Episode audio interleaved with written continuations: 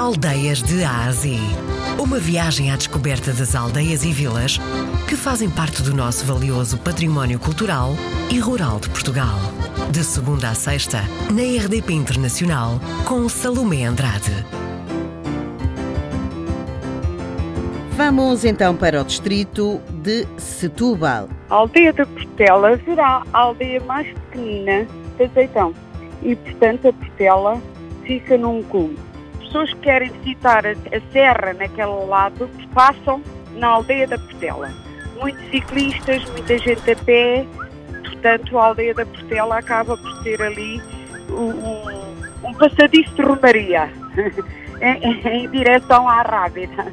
Quem ali chega e, e, olha a serra, de facto fica impactado. Uh, depois tem ali um largozinho muito bonito, onde as pessoas podem sentar, beber a água da fonte e, e, e, descansar e usufruir e continuar a usufruir aquela maravilha e aquele casario pequenino.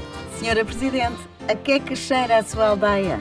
As minhas aldeias cheiram todas aos cheiros da arrávida e a felicidade. E hoje visitamos então mais uma das nossas bonitas aldeias. Fomos até ao Conselho e Distrito de Setúbal. Conhecemos então a aldeia da Portela. A nossa Cicerone foi a presidente da Junta de Freguesia, Celestina Neves.